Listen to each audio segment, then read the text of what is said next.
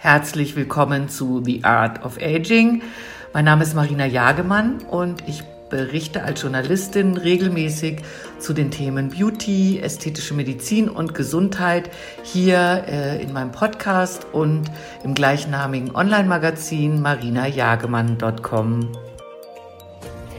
Mit dem plastisch-ästhetischen Chirurgen Dr. Mehmet Attila aus Düsseldorf spreche ich heute über das Thema Liposuktion. Ähm, die Fettabsaugung ist ja ein Klassiker in der ästhetischen Medizin. Ich möchte ihn fragen, für wen der Eingriff ähm, geeignet ist, ob man die lästigen äh, Fettdepots dann auch mit einer Liposuktion für immer los ist und was man mit modernen Techniken erreichen kann. Hallo lieber Dr. Attila, ich ähm, bin ganz happy, dass wir für heute einen Termin gefunden haben und uns über das Thema ähm, Liposuktion unterhalten können. Das ist ja ein Klassiker, wenn es um Bodycontouring geht und wirklich eine gute und altbewährte Methode. Ähm, wann oder was sehen, ist aus Ihrer Sicht der Vorteil oder wann wird es am besten eingesetzt im Gegensatz zu eben anderen Methoden wie Kryolipolyse und so weiter? Ja, es gibt natürlich auch erstmal ähm, schönen schönen Abend und freut mich auch dabei zu sein. Es gibt natürlich ähm, ja unterschiedliche Methoden, wie man Fett reduzieren kann am Körper.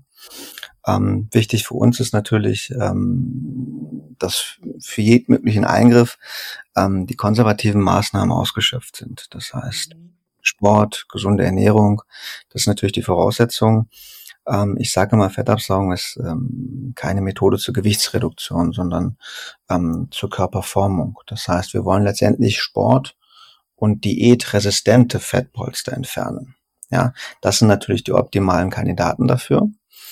Und mit den minimalinvasiven Techniken, wie zum Beispiel eine Kryolipolyse oder eine Fettwegspritze, kann man nur lokalisiert Fett entfernen. Bei der Liposuktion können wir eine Körperformung, ein Body Contouring durchführen. Das heißt, wir können wirklich dauerhaft Problemzonen beseitigen und diese auch radikal beseitigen. Und das ist der ja. Vorteil der Liposuktion. Verstehe. Ja, das ist, das ist auch ähm, das, was ich ähm, darüber weiß. Also die Fettzellen sind dann eben tatsächlich auch für immer verschwunden. Aber wenn ich Sie richtig verstehe, würden Sie jetzt auch ähm, Patienten oder Patientinnen, ähm, die mit starkem Übergewicht kommen und denken, das ist jetzt die Lösung ihrer, all ihrer Probleme, die würden Sie vielleicht dann auch erstmal dahingehend beraten, dass Sie vielleicht versuchen, durch eine Ernährungsumstellung oder mit mehr Fitness ähm, das Gewichtsthema in den Griff zu kriegen. Ist das richtig? Definitiv. Also wir bieten dafür natürlich auch alternative Methoden an, mhm. wie zum Beispiel einen Magenballon. Ah, okay. Zur Gewichtsreduktion. Und ähm, im Anschluss daran kann eine Fettabsaugung meist dann aber auch in Kombination mit Straffungsoperationen dann sinnvoll sein.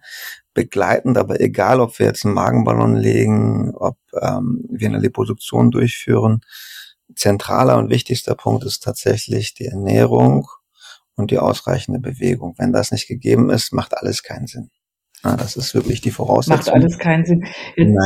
Sie ja. können einen Magen Magenballon zum Beispiel legen und da gibt es Patienten, die halt ähm, 20, 30 Kilogramm an Gewicht verlieren, aber es gibt Patienten, die nur zwei Kilogramm an Gewicht verlieren, weil es letztendlich eine Kopfsache ist. Das heißt, man muss, ähm, na, ich sage immer, man, äh, wenn man einen Magenballon hat, dann kann man halt nicht mehr so viel ähm, Nahrung zu sich führen. Ähm, man kann dann natürlich Wasser trinken oder man trinkt Cola. Das ist der Unterschied. Ja. Oh. Verstehe. Halt Jetzt ist es ja Jetzt ist es ja so, wenn man auf normalem Weg abnimmt, dann ähm, verkleinern sich die Fettzellen ja nur. Die sind ja nicht weg. Und nach einer Liposuktion sind die Fettzellen ja endgültig verschwunden. Ja, aber auch da muss man differenzieren oder etwas genauer hinschauen. Mhm. Nach einer Fettabsaugung sind die Fettzellen weg. Die sind dauerhaft weg. Fettzellen können sich nicht teilen aber Fettzellen können theoretisch wachsen, wie wir es eben besprochen haben, zum Beispiel bei einer Gewichtszunahme. Das heißt, was passiert bei einem Patienten, der nach einer Fettabsaugung weiterhin sich ungesund ernährt, beziehungsweise das sogar als Freifahrtschein ansieht, ähm, dieser Patient kann dann erstens an anderer Stelle zunehmen. Zweitens, wenn er dann exzessive zunimmt, also 15, 20 Kilogramm, dann kann er auch an gleicher Stelle wieder zunehmen.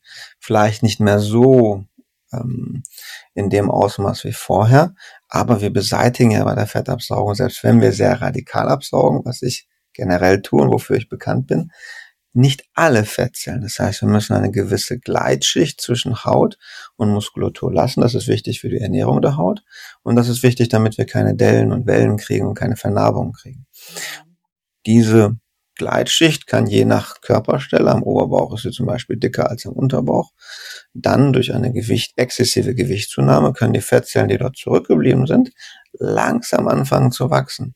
Und dann kann man auch irgendwann an gleicher Stelle wieder zunehmen. Ah, verstehe. Ist definitiv kein Freifahrtschein. Okay. Ähm, jetzt ist ja die Liposuktion, ich weiß gar nicht, wie, wie lange es die schon gibt, aber doch sicherlich schon 20 ja. Jahre, oder? Ja, noch länger. Noch länger, noch länger sogar. So ein Fetttransfer wurde sogar schon Anfang des 20. Jahrhunderts durchgeführt. Aber das war nicht in Form von Liposuktion, sondern dann wurden Fettzellen genommen und woanders hin verpflanzt, also chirurgisch entnommen.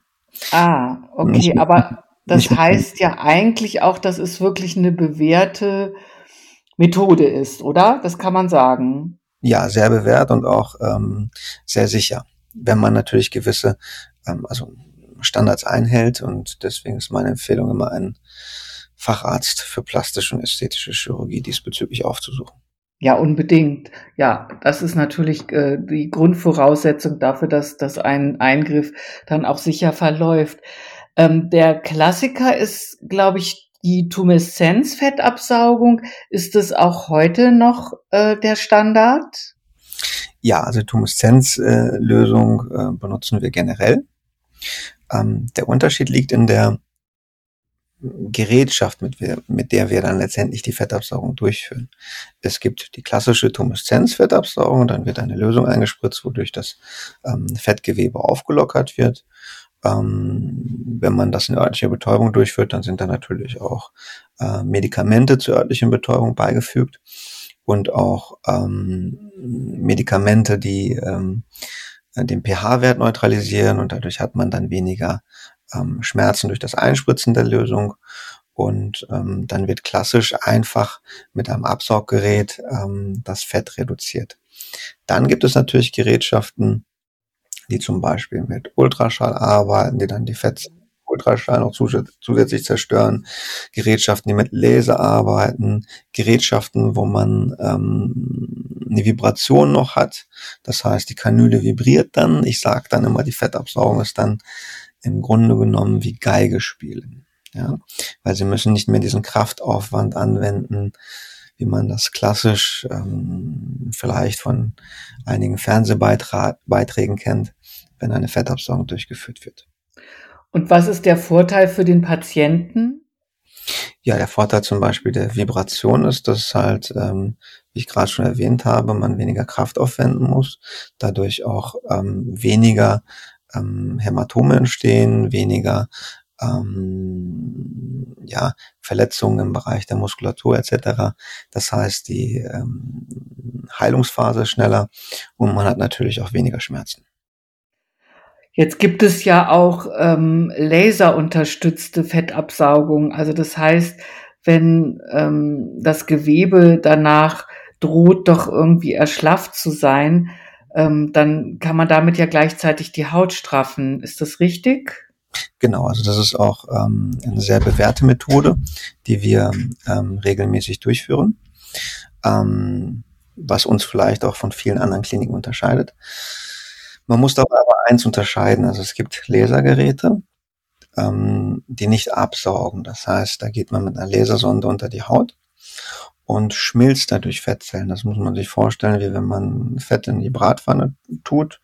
Ähm, genau dieses Geräusch hört man dann auch. Das Fett brutzelt sozusagen, okay. ja, sozusagen weg. aber es wird dann nicht abgesaugt. Das heißt, es verflüssigt sich und dann soll der Körper das abbauen. Ähm, der Körper kann das aber nur zu einem gewissen Maß abbauen, führt auch gerne zu Verhärtungen. Damit kann man wirklich nur kleinere Zonen äh, bearbeiten und das ist auch nicht besonders radikal. Das, was wir durchführen, ist, dass wir das Fett erstmal absaugen, ja. sehr radikal absaugen. Ähm, das mache ich in, in Vibrationstechnik, also Power Assisted, ähm, mit einem Gerät aus den USA, MicroAir. Und ähm, im Anschluss dessen gehen wir dann mit einer Lasersonde oder mit J-Plasma, das nennt man auch Renuvian. Ähm, da waren wir die erste Klinik, die das überhaupt in Deutschland eingesetzt hat. Es kommt auch aus den USA. Ähm, weil für mich ist es wichtig, ähm, die reine klassische Fettabsaugung ist nicht für jeden Patienten geeignet. Ne? Wenn ein Patient ein sehr schlechtes Bindegewebe hat, ähm, kann die Fettabsaugung ähm, negativen Effekte hervorrufen. Es ist zwar weg, aber die Haut hängt am Bauch. Wenn der Patient sich vorn überbeugt etc. entstehen ähm, Hautfalten, die Oberschenkelinnenseiten kann, können hängen etc. Diese Patienten wurden bis dato häufig abgelehnt und wir haben halt den Vorteil, dass wir mit dem Laser oder mit dem J-Plasma, das ist so eine Plasma-Helium-Energie, ich nenne das auch Star Wars-Schwert. Ähm, Wie nennen Sie das auch? Star Wars Schwert. Ah, okay. Star Wars Filmen, ähm, weil dort wirklich so ein Plasmastrahl erzeugt wird. Und durch diese Hitze entsteht letztendlich ähm, eine Schrumpfung des Gewebes, der Kollagenfasern etc. Und ähm, die Haut wird dadurch straffer.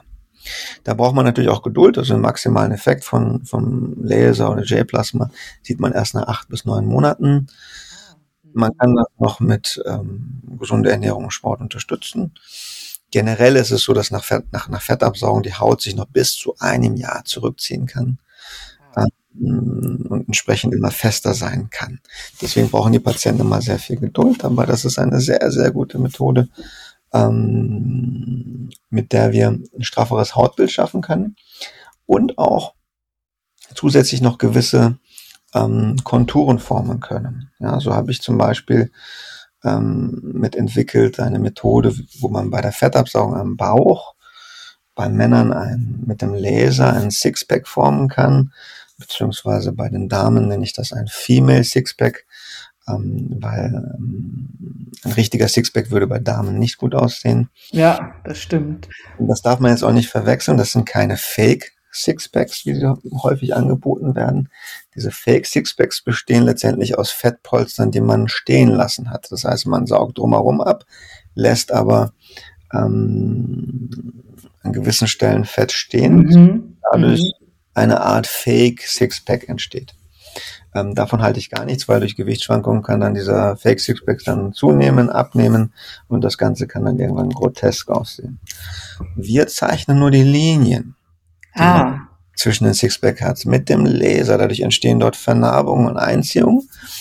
Und ähm, umso mehr Sport dann der Patient danach macht. Dafür ist natürlich nicht jeder Patient geeignet. Das ganz ja, klar. klar. Mhm.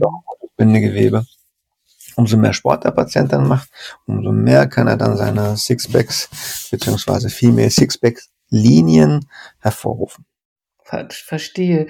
Ähm, nutzen Sie das abgesaugte Fett auch, um das aufzubereiten und ähm, wieder zu injizieren?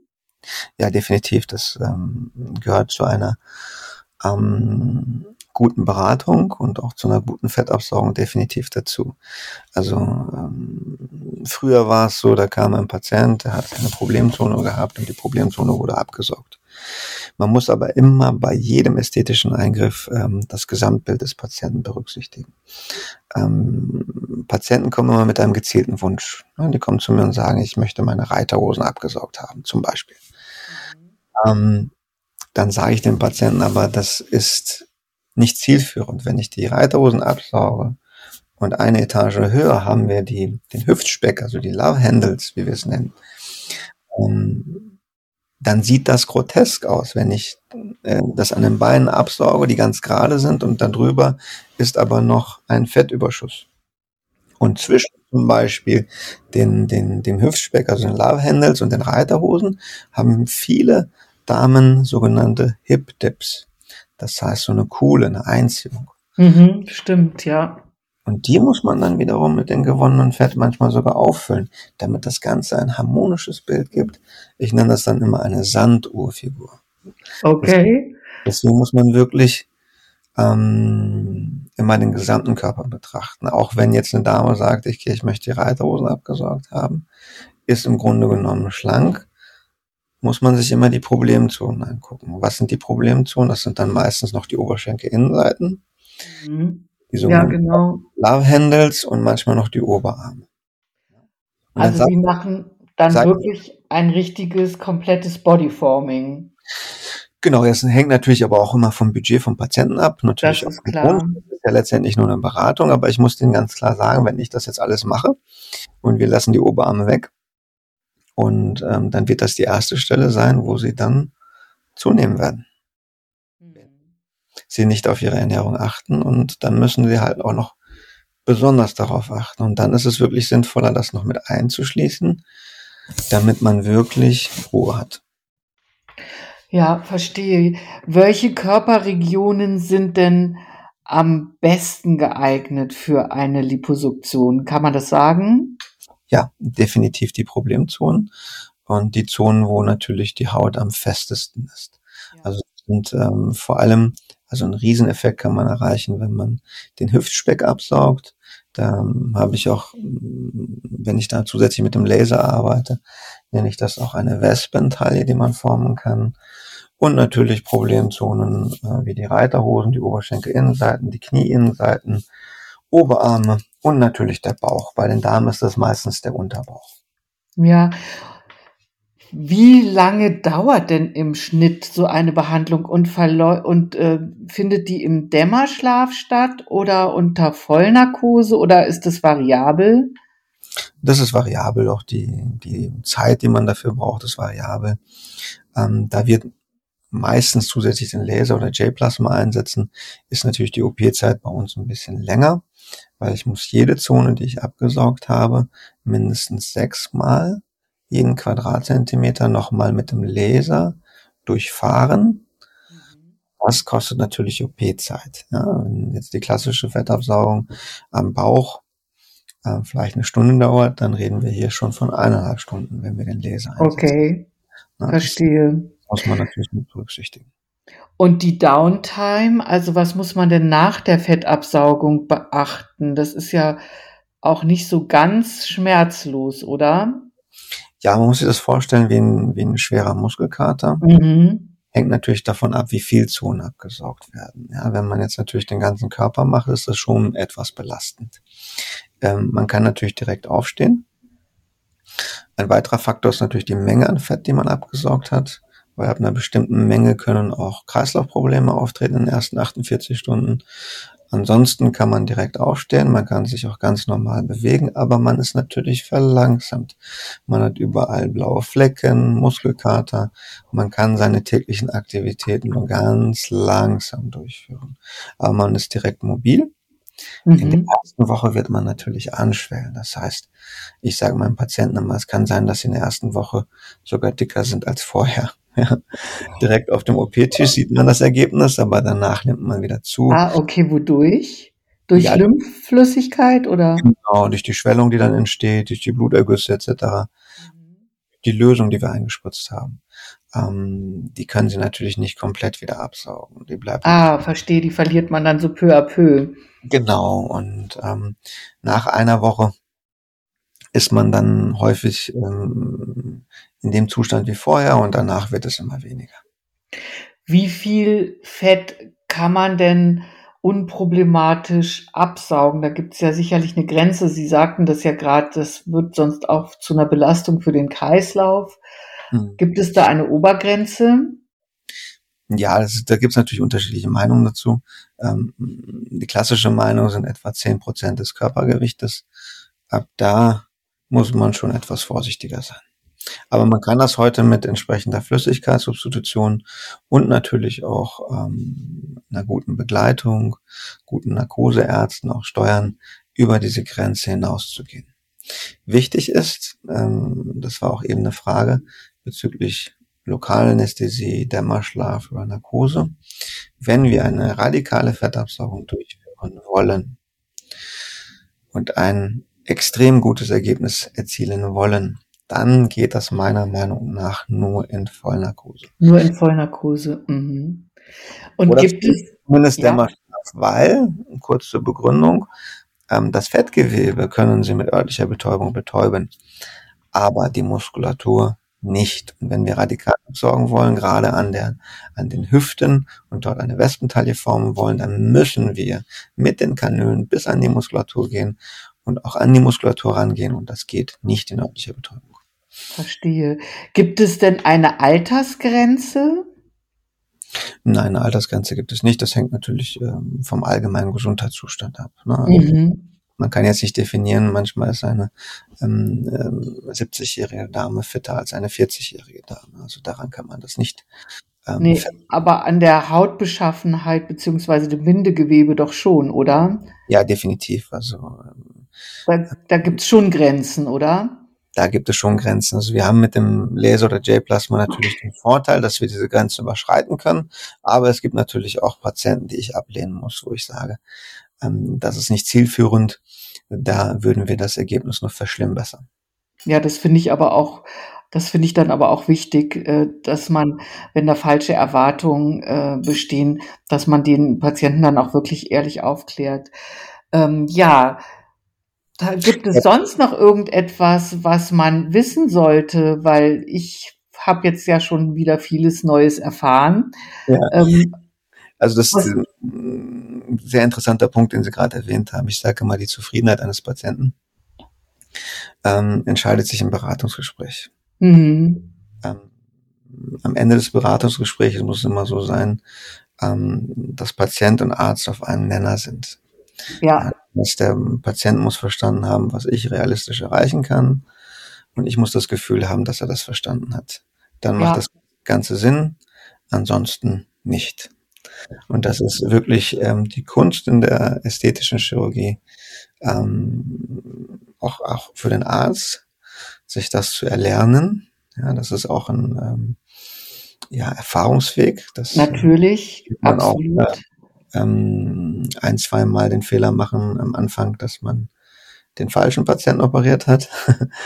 ähm, mhm. Aber das ist wirklich entscheidend. Also ähm, wichtig für die Fettabsaugung ist, dass der Patient dafür geeignet ist, dass er verstanden hat, dass es eine Körperformung, keine Gewichtsreduktion ist, dass er die realistischen, ähm, dass er realistische Vorstellungen hat ähm, und natürlich, dass das Bindegewebe optimal stimmt, dass man die besten Methoden wählt, ähm, die neuesten, innovativsten Techniken, um das bestmögliche Ergebnis zu erzielen.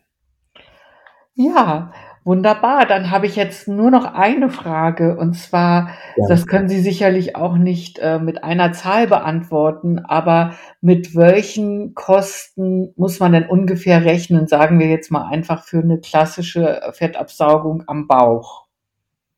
Ja, die Kosten ähm, hängen natürlich auch ein bisschen von der Fettmenge und von der Anzahl der Zonen ab. Und gerade bei der Fettabsaugung ist das super schwierig ähm, zu beziffern. Mhm. Zonen können ab ähm, 3000 Euro beginnen. Das wäre aber eine kleinere Zone in örtlicher Betäubung. Größere Zonen beginnen ab 4.500 Euro und jede weitere Zone kann man rechnen, dass da ähm, um die 2000 Euro dazukommen. Ähm, bei uns ist es so, dass wir auch noch zusätzlich den Laser dann in Zonen anbieten, das J-Plasma. Ähm, das kostet dann für die erste Zone dann mindestens 1500 oder 2000 Euro extra und für jede weitere Zone dann mindestens 500 bis 1000 Euro extra. Das heißt, so eine Fettabsaugung kann von 4.500 Euro mhm. 20.000 Euro variieren. Wenn man dann noch, wenn man dann noch zusätzlich ähm, ähm, Body Shaping macht, das heißt noch Fett woanders einfü einfügt, zum Beispiel auch ein Brazilian Butt Lift, also das Gesäß einfügt etc., dann kann diese Operation auch über 20.000 Euro liegen mit Einsatz des Lasers und Einsatz des G-Plasmas. Boah, das, das ist wirklich dann ein ein, ein echtes Investment. Ja, das sind natürlich Ausgaben. Also da, da rede ich jetzt von ganz Ja, klar. das ist dann wirklich, ja, das kommt sicherlich nicht so häufig vor.